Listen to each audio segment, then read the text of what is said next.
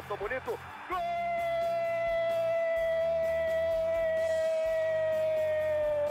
Uma grande jogada de Renato pela direita. Partiu Luan, dominou o lance, é bom, o lance é bom, o lance é bom, o lance é bom. Olha o gol, olha o gol, olha o gol. Golaço do Grêmio. Para Everton, chegou, fez a finta, outra boa jogada, cruzamento. Olha a chance, olha o gol, olha o gol, olha o gol, olha o gol, olha o gol.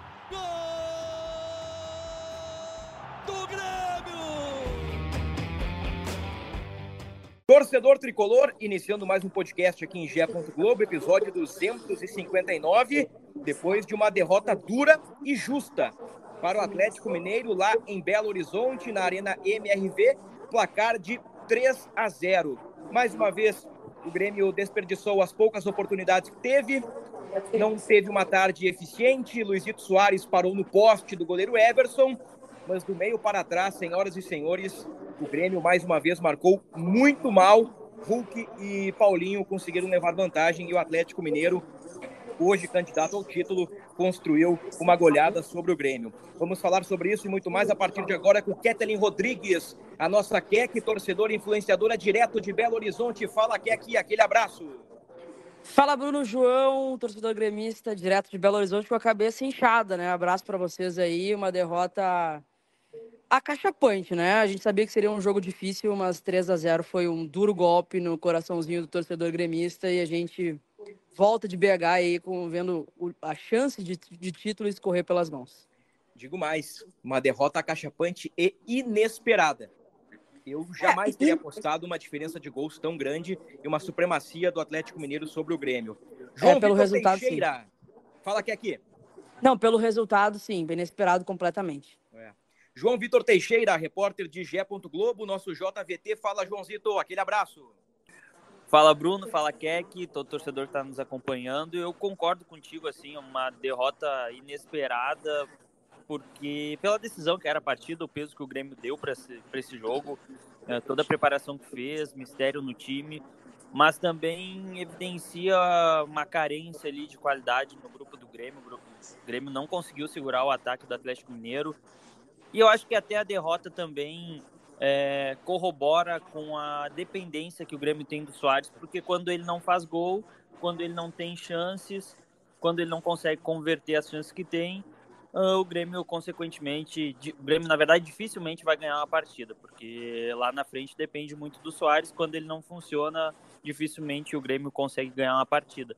Então, acho que é assim, a chance de título ainda existe, ainda é real, ficou muito difícil, mas o ano não está perdido, o ano está muito bem encaminhado e agora precisa correr atrás dessa vaga direta.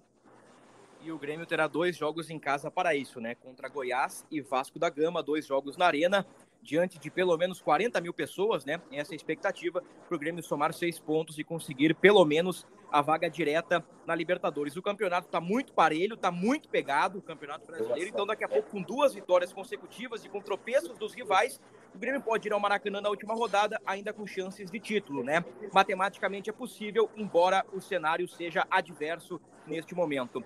A Kathleen Rodrigues, a nossa Keck, esteve lá na Arena MRV em Belo Horizonte. E eu te pergunto, Keck, pergunta de milhões: por que o Grêmio foi derrotado desta maneira tão acachapante diante do Galo?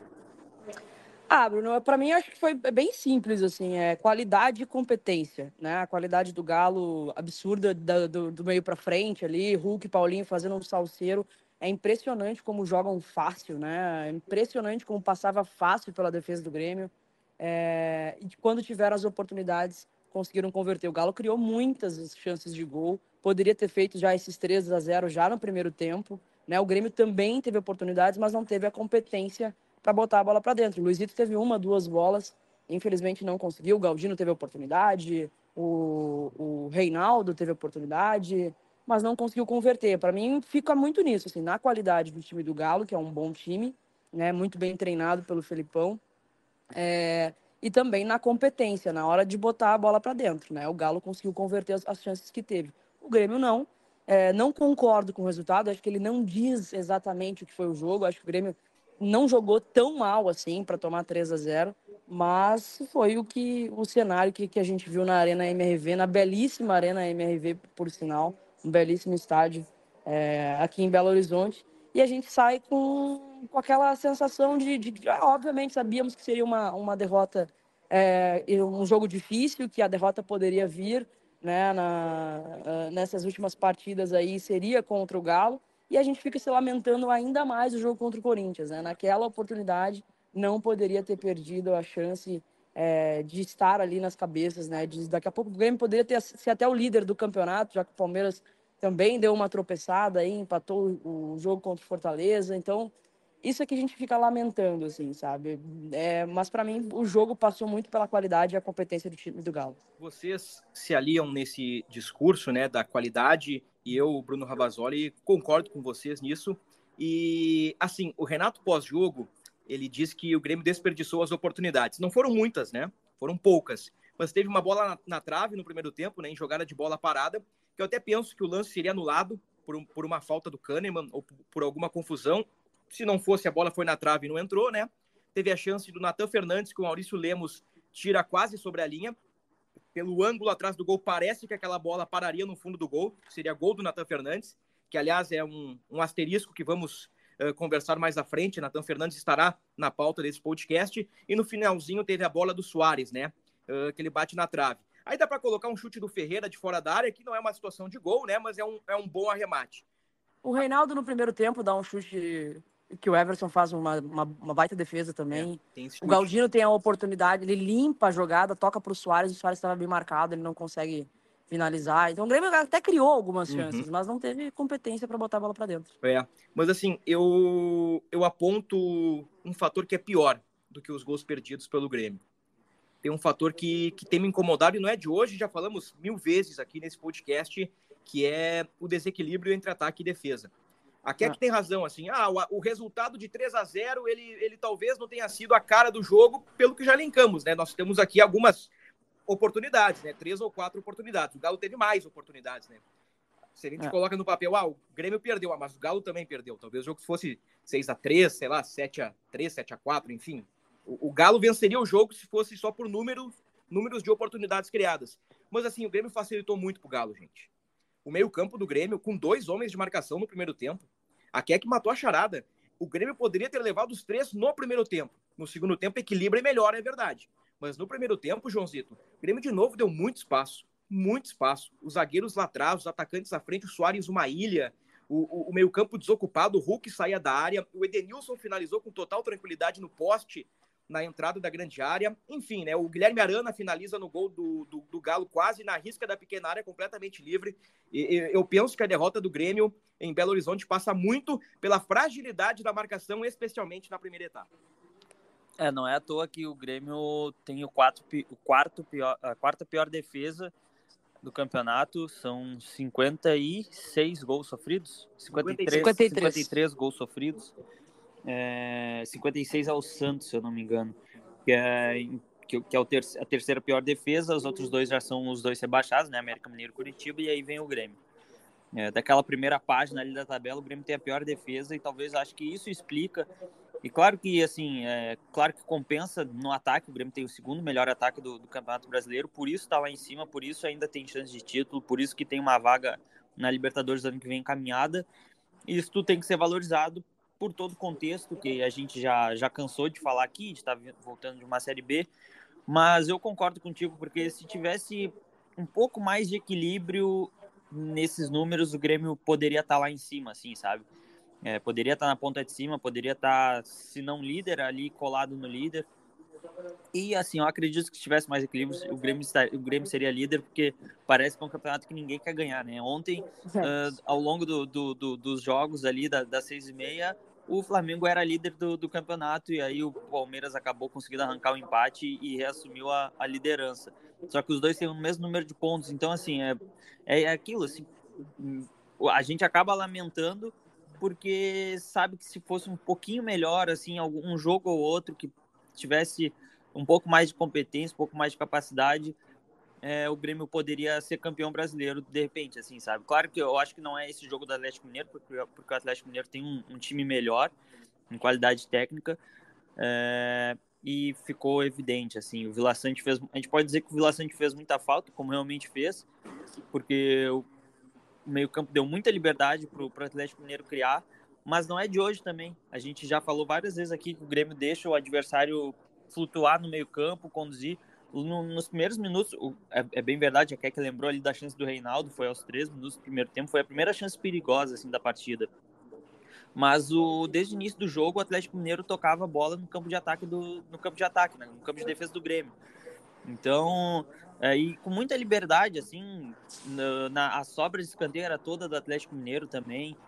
É, me parece, me parece que, que, que, lá na frente do gol, e o Renato falou isso, que faltou concentração, faltou tranquilidade para converter as ações que tinha, né? É, mas também, como tu falou, e eu concordo plenamente, o, o Grêmio também poderia ter sofrido mais gols, o Atlético Mineiro também perdeu o gol, assim, sabe? É, o Cristaldo, eu não sei o que acontece, assim, porque ele não consegue manter uma regularidade. Ele joga bem num jogo e é três jogos ruins, assim. Ele jogou mal de novo contra o Atlético, é, foi substituído no intervalo.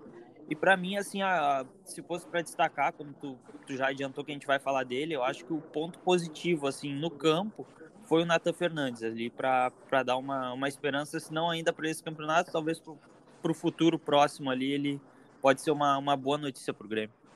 Eu acompanhei o jogo pela RBS TV, né? A Globo transmitiu para Minas Gerais e Rio Grande do Sul com o Rogério Correia, narrador Rogério Correia, comentários de Fábio Júnior e Maurício Saraiva. E, até durante a transmissão, uh, eles trouxeram uma estatística muito interessante que eu não tinha me dado conta. Isso que a gente gosta de ficar futricando as estatísticas, né? O Grêmio levou gol em todos os jogos fora de casa. Foi a estatística apresentada durante a transmissão uh, da, da RBS TV. E eu fiquei abismado. E, hum. tipo assim, a gente fala isso desde o início do campeonato, né? Esse desequilíbrio de um time que sim marca muitos gols, hoje é o segundo melhor ataque, mas também tem a quarta pior defesa. Se sofresse um pouquinho menos, né? Sofresse um pouquinho menos, o Grêmio teria totais condições. E aí não é nem condições técnicas, que é, que é condições matemáticas. O Grêmio poderia ser líder do campeonato brasileiro, né? Se fosse um pouquinho mais equilibrado. Mas aí talvez aí entra naquilo que a gente começou o podcast. Se tivesse um pouquinho mais de qualidade, talvez tivesse um pouquinho mais de consistência defensiva, que talvez tivesse mais pontos, aí o talvez o C não entra em campo, né?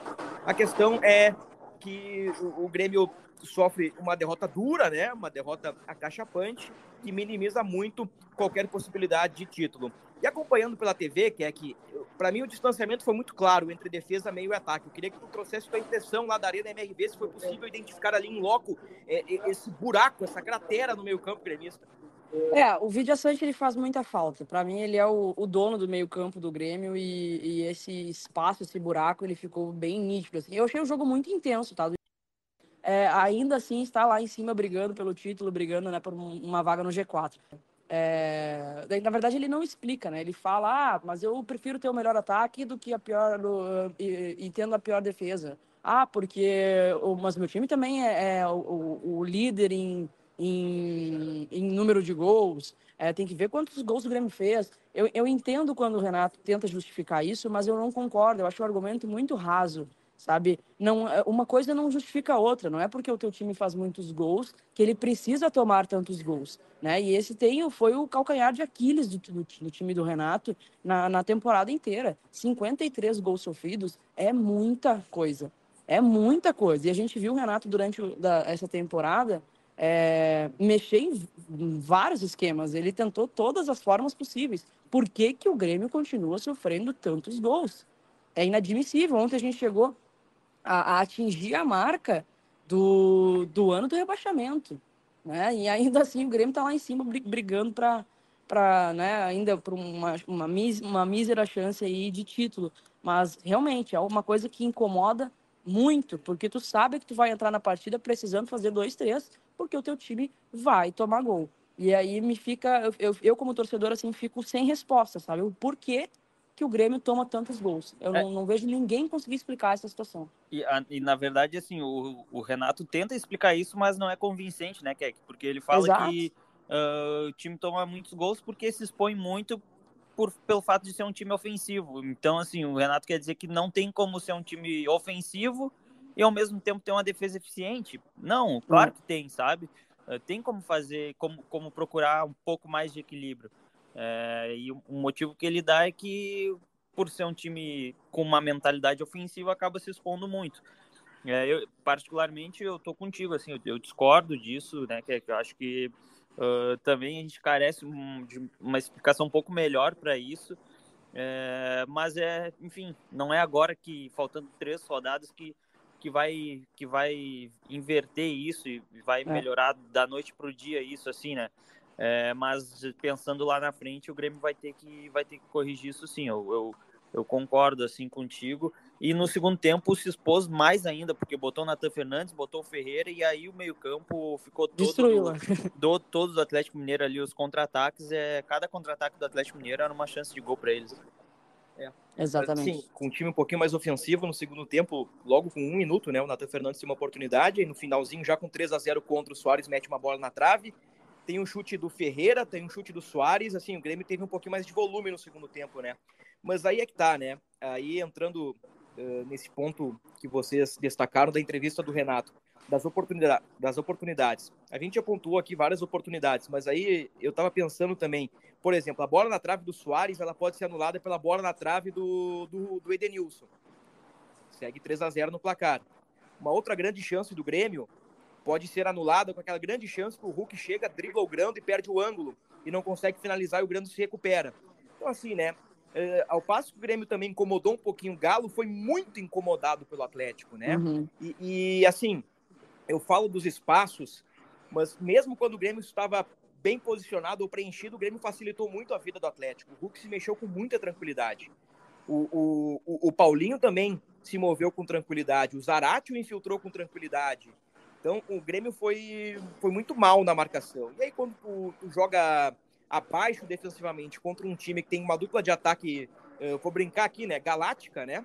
Que é Paulinho e Hulk. Hulk já é um cara consolidado do futebol e o Paulinho um cara que suponho e, e penso e projeto que será vendido novamente para o futebol europeu, porque ele tem muita qualidade, não dá para dar mole. E o Grêmio deu muito mole. E sobre isso que o Renato diz de eu gosto de ter um time ofensivo, então o Grêmio pode levar muitos gols. É, o primeiro tempo não diz isso, né? Porque o Grêmio ficou atrás da linha da bola e mesmo assim sofreu com a marcação. Não é porque o Grêmio é um time ofensivo que marca mal. O Grêmio marca mal porque aí passam por questões, acho que da, da, da, questões táticas, questões técnicas, questões de escolhas do Renato, que talvez por não ser do, do, do, dia a dia do futebol eu não consiga explicar aqui no microfone. Mas olhando um jogo de futebol dá para ver que o Grêmio sofre com isso o ano inteiro. E não é porque o Grêmio é um time ofensivo, sabe?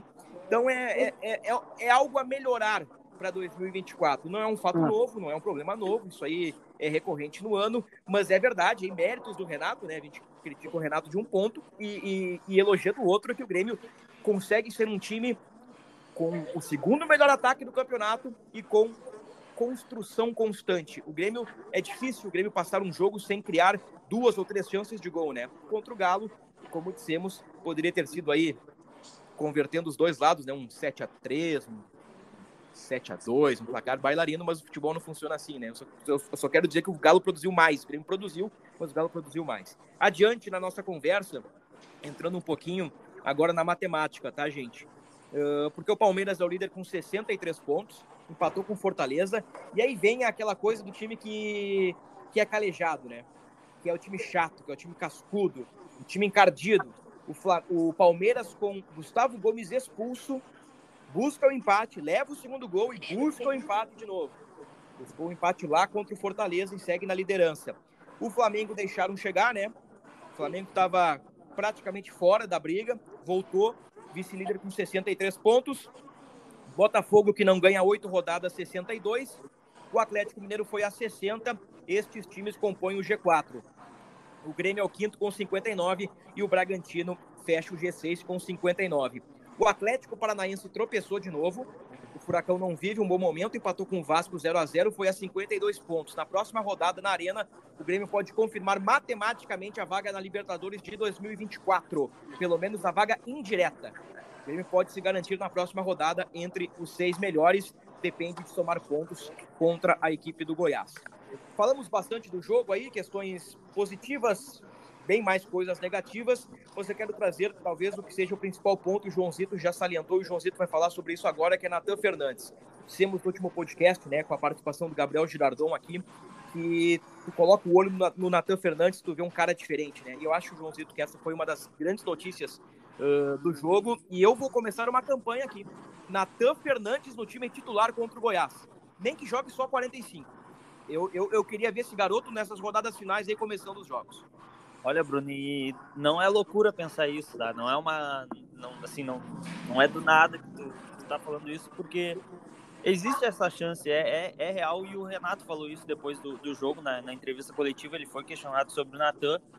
É, ele falou que leva. Ele, falou, ele usou esse termo, eu boto muita fé, eu levo muita fé nesse garoto, ele disse. Uh, falou que, que, que ainda precisa corrigir algumas coisas, principalmente a respeito de voltar para marcar o adversário. Então, isso eles ainda estão corrigindo nele. Mas ele falou que ele afirmou que o Natan é um garoto que está evoluindo muito e que daqui a pouco pode sim ser titular. Então, tem chance. Pode ser contra o Goiás, pode ser contra o Vasco ou contra o Fluminense, não sei. Mas a chance existe. É, lembrando que na última semana ele foi efetivado no grupo principal, né? Não, isso não tinha acontecido até então. Ele estava sendo um reforço ali no elenco provisório. É, poderia eventualmente voltar ao time sub-20, mas agora não. Ele faz parte em definitivo do time profissional e essa dúvida existia até por causa da, da copinha. Né? Ele ainda não ele, não, ele não disputou e nem vai disputar a, a Copa São Paulo, Futebol Júnior, porque ele vai ficar no time profissional e no ano que vem vai se representar junto com o time profissional. É, e como a gente a gente adiantou aqui, é, na minha opinião, foi a boa notícia, porque é um garoto que mostra muita potência, assim, ele não tem medo de ir para dentro.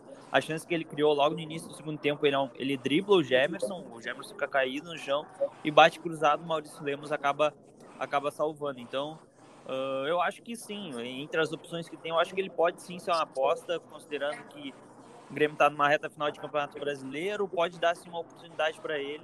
Ele tem entrado bem e, assim, tem mostrado que, que pode sim ter uma, uma chance no, no time profissional do Grêmio.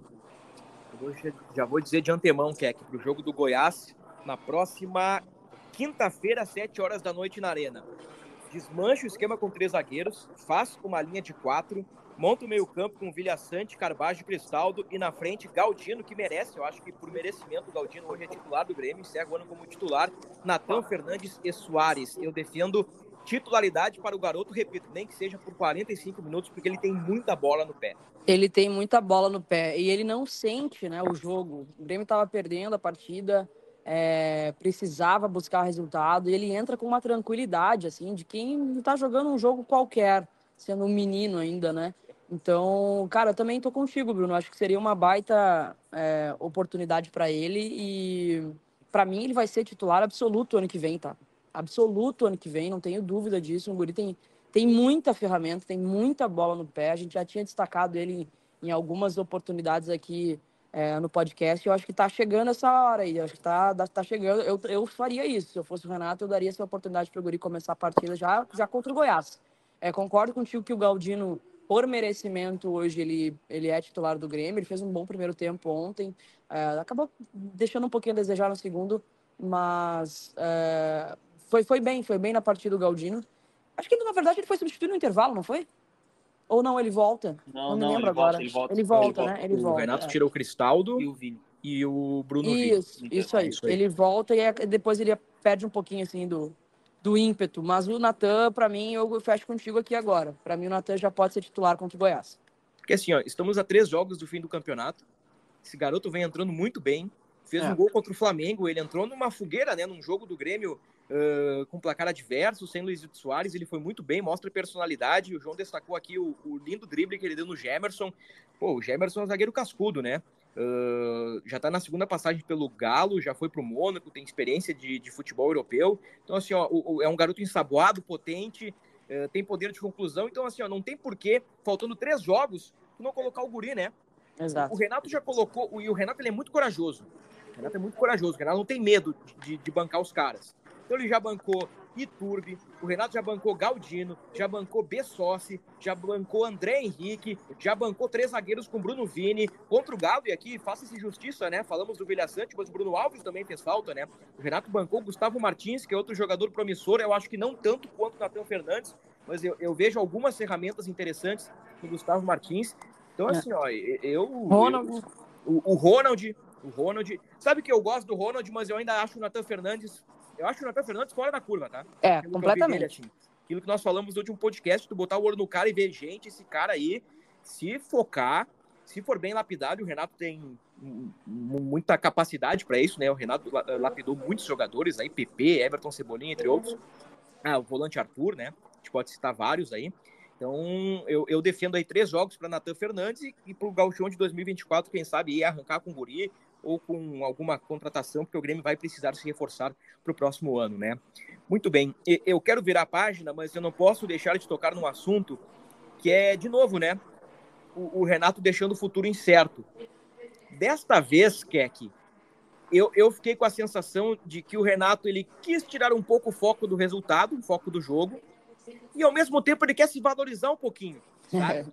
Eu acho que assim, ó, eu acho que o Renato fica, Acho que essa do futuro incerto, ah, não sei se eu vou estar aqui ano que vem, é, é conversa do Renato. E talvez uma estratégia do, do profissional, assim, ou como eu disse, para tirar o foco do jogo, de duas, uma ou as duas, né? Uh, queria te ouvir sobre isso. Como é que tu interpreta essas, essas frases do Renato aí?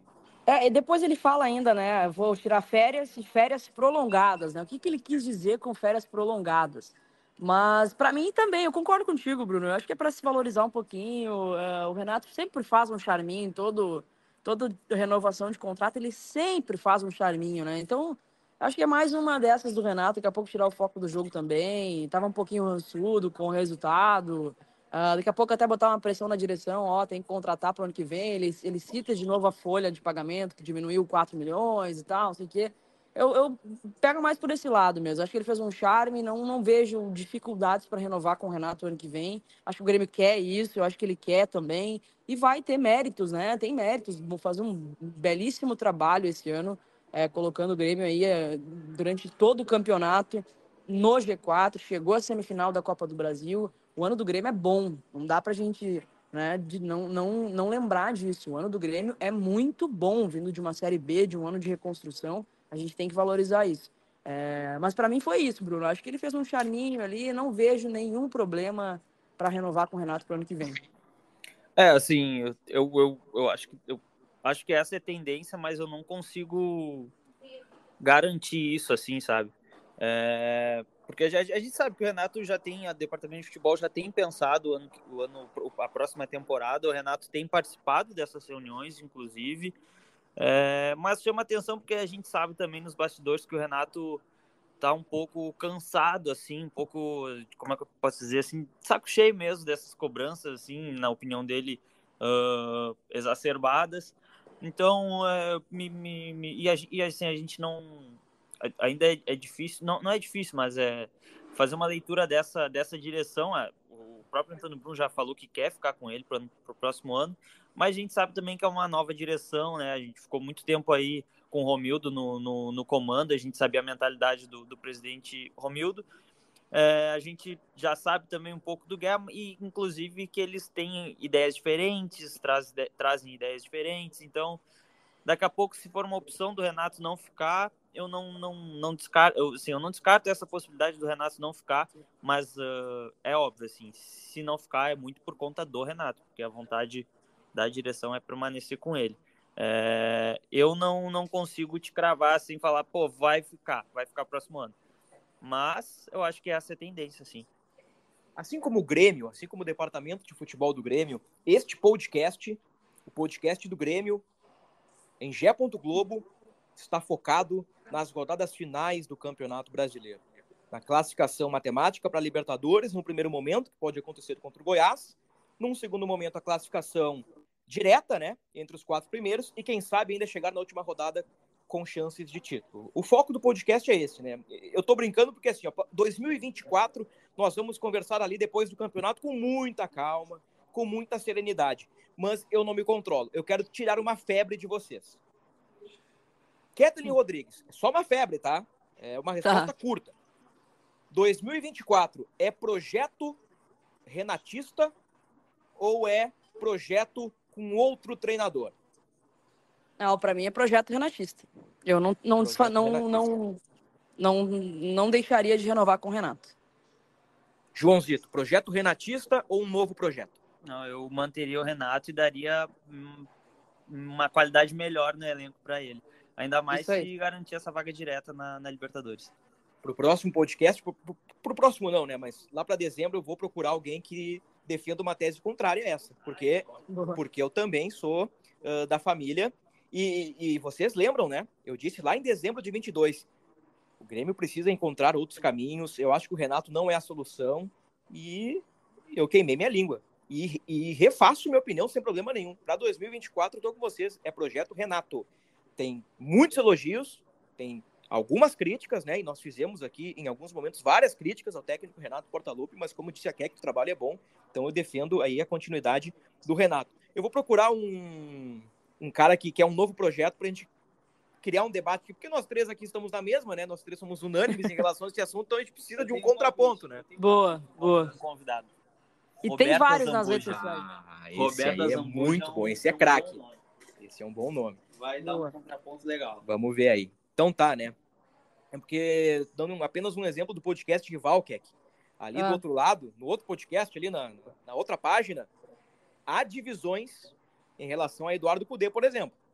Ah, mas daí não dá para botar Eduardo Cudê e o Renato Portaluppi na mesma frase, né? Não tem como, não tem condição. O trabalho do Cudê, ele foi bom na Libertadores até segunda página, né? Eu acho que o Inter fez jogos de exceções na Libertadores, mas o Campeonato Brasileiro do Cudê é, é vergonhoso, né? O Inter só está garantido matematicamente por enquanto na, na, na, Série A do futebol brasileiro no ano que vem por conta de Mano Menezes, né? Porque se for pela campanha do Eduardo Cudê, o Inter estaria rebaixado.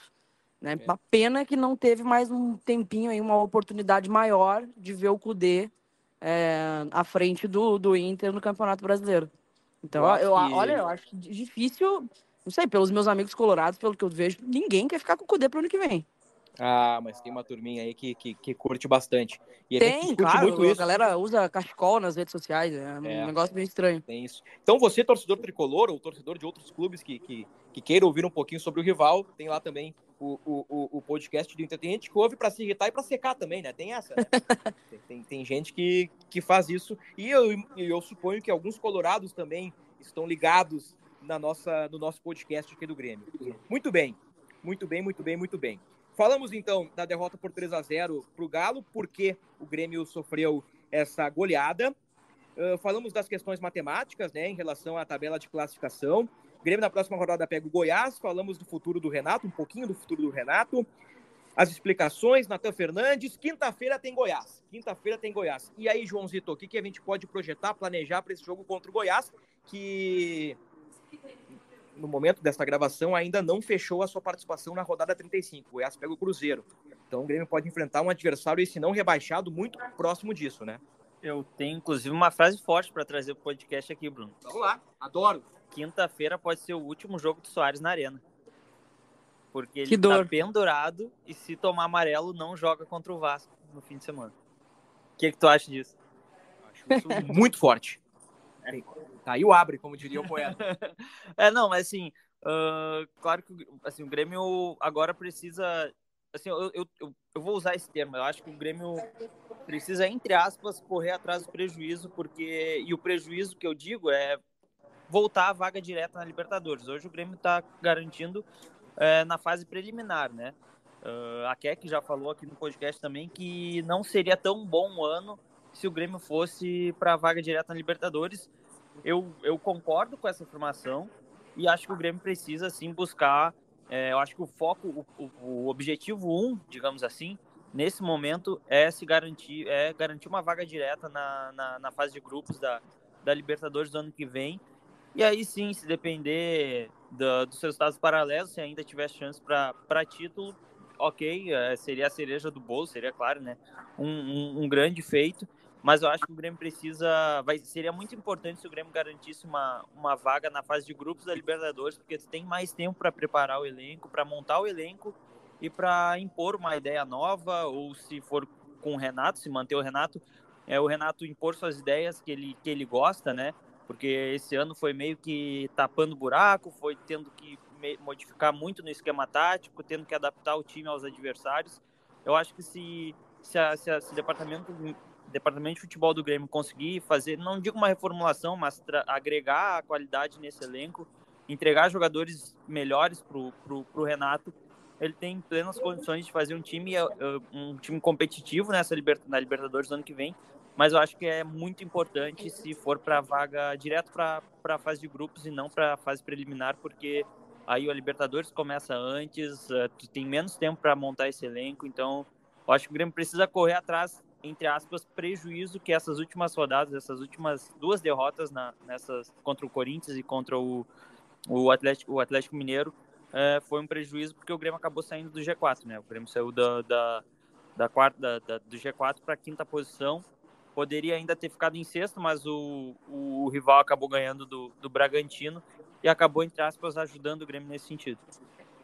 E aí, o que, que, que a gente pode projetar, planejar para Grêmio e Goiás?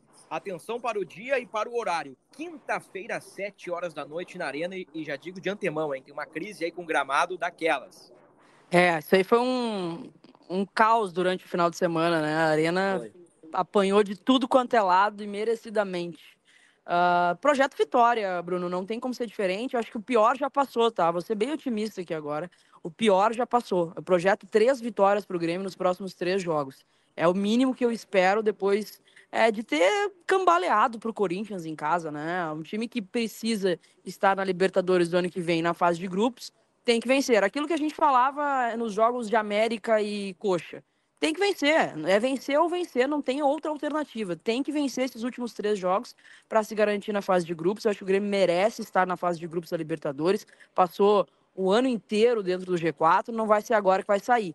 Então tem que ganhar esses últimos três jogos, projeto vitória contra o Vasco, vitória contra o Goiás primeiro, né, depois o Vasco e depois o Fluminense na última rodada e a gente vai para a última rodada vendo o que acontece com o restante, entendeu? Eu hoje estou um pouquinho mais pessimista, obviamente, por conta é, do poderio dos adversários aí. A tabela do Palmeiras acho que é bem bacana para conquistar o título. É, e o Grêmio acabou perdendo a oportunidade quando teve, né? Quando dependia dele, só dele, para para ser líder do Campeonato Brasileiro, derrapou. Mas agora não pode mais derrapar. São três oportunidades é, de vitória para o Grêmio. O Grêmio tem que confirmar para estar tá na fase de grupos no ano que vem. É, na Libertadores é mais orçamento, é um planejamento melhor. E eu acho, concordo com o João, acho que o Grêmio tem total condição com o Renato de formar um time competitivo para disputar a Libertadores do ano que vem. Sabe, Bruno, que assim, a, penso, refletindo ontem depois do jogo contra o Galo, é, e talvez assim, acho que é óbvio isso que eu vou falar, mas o grande problema assim agora do Grêmio ter saído do G4 não foi nem essa derrota para o Atlético Mineiro que a gente falou que foi a caixa ponte, eu acho que foi mais a derrota para o Corinthians assim que total, ninguém esperava total. da maneira que foi é, ficando com um jogador a mais, assim.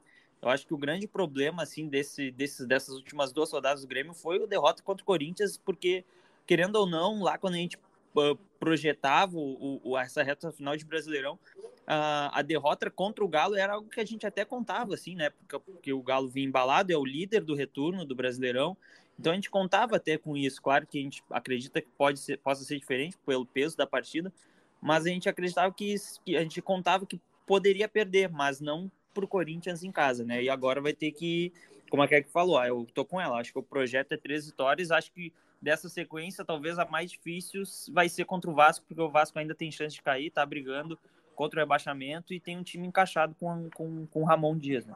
Naquele podcast que fizemos ao vivo, João Vitor Teixeira, Kathleen Rodrigues, Gabriel Girardon e Bruno Ravazoli. Nós fechamos um quarteto fantástico para analisar a vitória histórica de virada sobre o Botafogo 4 a 3 E a gente fez o, o simulador ali, né? E colocamos vitória contra o Corinthians e derrota para o Galo. É. O Grêmio no fim não ganhou, né? Mas foi por tipo assim, um pontinho, dois pontinhos, aí nós chegamos à conclusão: para ser campeão precisa ganhar todos os jogos. E o Grêmio perdeu dois jogos. Ele perdeu para o Corinthians e perdeu para o Atlético Mineiro. Então realmente ficou muito difícil. Mais um pouquinho de matemática, ó. A Keck falou ali: três vitórias e não se negocia pontos. Ganhar, ganhar e ganhar. O Grêmio, se soma nove pontos, vai a 68. O Palmeiras tem 63. Ou seja, se o Palmeiras ganha dois jogos, o Palmeiras já elimina o Grêmio da briga pelo título. Então ficou difícil.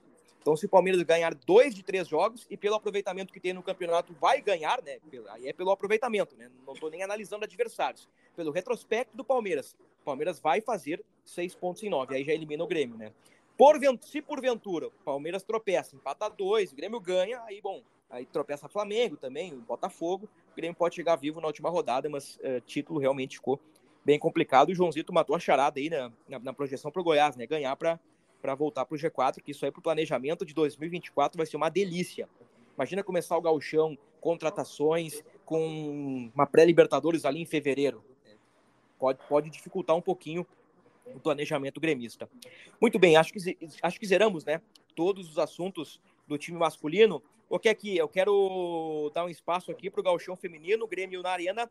Uh, ali no segundo tempo buscou empate, né? E a Arena veio junto, mas o Grêmio não teve forças ali para para reverter o resultado e no fim das contas o Inter acabou campeão gaúcho feminino. Não sei se tu conseguiu aí acompanhar o jogo de Belo Horizonte, mas como é que foi a repercussão aí com a, com a torcida do Grêmio?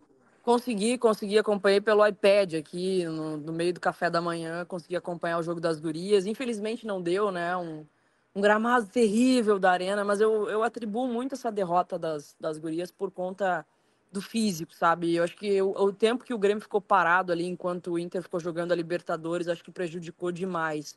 O Inter voltou muito mais encaixado, é, pegou preço o time na campanha da Libertadores. O Inter fez uma bela campanha de Libertadores, né? Chegando a semifinal por muito pouco, não foi para a final. É, fez um embate forte contra o Corinthians. E ali na Libertadores o time do Inter pareceu encaixar.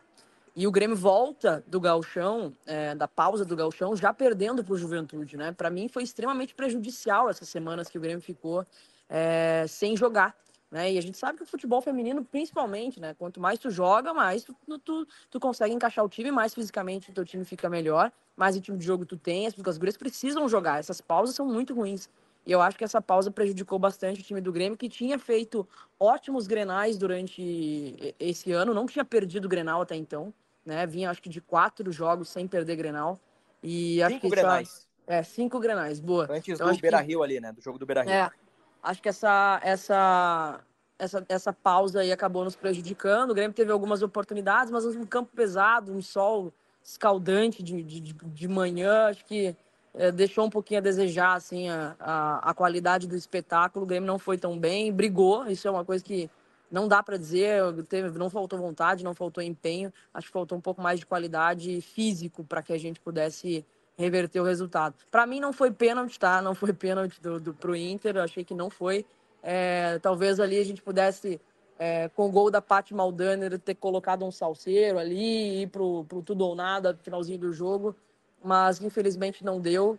Uh, vamos pensar na próxima temporada aí do futebol feminino, que não foi tão bem esse ano, né? Porque não conseguiu classificar para a fase mata-mata do, do Campeonato Brasileiro, perdeu o Gauchão, ganhou o Grenais, mas perdeu o Campeonato Gaúcho. É, a base foi muito bem, ganhou o, o Brasileiro Sub-17, ganhou a Ladies Cup Sub-20, mas agora para o feminino profissional o ano que vem é começar a temporada já no novo QG, né, da Ubra, é, que as gurias já estão treinando lá. Agora a gente tem também um treinador que é da modalidade, né? A gente tinha feito uma aposta com o Andres no início do ano.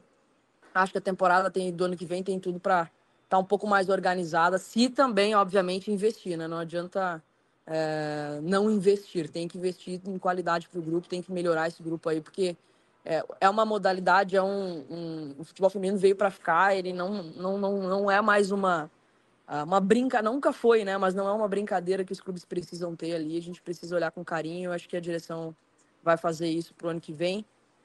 Mas lamentar, lamentar a perda do título, mandar um beijo para as gurias aqui. É, e, enfim, infelizmente não deu, mas para o ano que vem aí a gente tem tudo para fazer uma ótima temporada. No início da manifestação da Keck, ela disse que o Grêmio sentiu um pouquinho a parte física com o ritmo de jogo, né? Observe o calendário do Grêmio feminino no ano, e, e nós conversamos no penúltimo podcast com o Marcelo Frigério, que é o técnico das gurias gremistas, e ele fez uma crítica à CBF. O Grêmio se não me engano, são 24 jogos no ano, na temporada. 24 jogos uma temporada para um time de futebol. Então, assim, é. o Grêmio jogou o Campeonato Brasileiro, não se classificou entre os oito, ficou em nono. Então, ali foram 12 ou 13 jogos, mais o gauchão e o mata-mata agora. Então, deu 24, 25 jogos, assim. É muito é pouco, muito né? Pouco, né? É muito pouco. Então, o Grêmio mal jogou, né? Então, o Grêmio teve muitos espaços, né? Muitas lacunas e, com certeza, né? Uh, troca no comando técnico, tudo isso influenciou, né? Então, acho que a Keck tem razão aí, se se mantiver o trabalho. E, e, é um apelo que, que, que todos fazem, né? Que, que, se tenha mais competições. Copa do Brasil, por exemplo, que existia, não existe mais, né? Enfim, Ah, a ida, a ida e volta do brasileiro já resolvia um É. problemaço. já, já dava um tchan no campeonato, né? Não precisa nem Exatamente. ter mata-mata no fim, pode, pode ser um pontinhos corridos bem gostoso, né? Exato, exatamente. Então tá. E que, se- e que volte a Copa do Brasil, né? Que seria realmente muito legal com outros clubes, outros projetos, enfim, né? Aí, É. aí a gente poderia ficar um podcast inteiro só falando disso. Muito bem, para fechar, na sexta-noite eu tava de folga, né? Saí tomar um shopping, aquela coisa toda, fui, no, fui num Uhum. bar e, e encontrei um cara que me passou uma informação, um cara importante que me passou uma informação. Depois do Campeonato Brasileiro, a partir ali do dia 7 ou 8 de dezembro, existe um planejamento da Arena tirar todo o gramado, preparar um evento sertanejo que terá ali em meados de dezembro sem o gramado, e depois do meado, ali em meados de, de dezembro, depois do evento sertanejo, o Grêmio vai replantar o campo. É uma, Ó. uma informação que eu consegui na noite de Porto Alegre. Tu vê só que loucura. Que Tá até pra isso. beber e continua trabalhando, né? Mas assim, é, brincadeiras à parte, é mais ou menos isso. Então, aquele gramado horrível, né? Que nós, assim, visualmente horrível, né? No campo pra jogar deve estar pior, né? Deve estar muito pior. Mas assim, visualmente muito ruim o campo da Arena, uma pena, né? Por exemplo, o Grêmio teve jogo com o Corinthians aí, valendo a vida do Grêmio, valendo a liderança. A Arena apresentou um gramado muito ruim. Ah, bom, a Federação Gaúcha de Futebol divulgou uma nota oficial aí dando um pau na Arena, né? Que foi é, muito forte. Bom, e as críticas, né? De, de, de imprensa do, do próprio Grêmio, né? Enfim. Então a informação que eu tenho é que a Arena vai trocar todo o campo para 2024. Dito isto, a gente dá o palpitão e encerra, pode ser? Joãozito, Grêmio e Goiás, quinta-feira, na Arena, 7 horas da noite. Eu vou de 2x1 Grêmio. Quer aqui? 3 a 0 Grêmio. Eu vou de Grêmio 4x1, 4 gols do Soares. Então tá. Meu capitão Cartola. Ah, não, aliás, não posso falar porque o João é meu adversário. Não posso, não posso abrir meu, meu time pro João. Então tá. Valeu, que aqui. Um abraço. Valeu, tamo junto, gurizada. Beijo pra todos. Valeu, Joãozito. Um abraço, Bruno. Até a próxima. Valeu, gurizada. Valeu, torcedor do Grêmio e todos que nos acompanham. Ponto final no episódio 259. Voltamos no fim desta semana depois de Grêmio e Goiás na Arena. Até a próxima.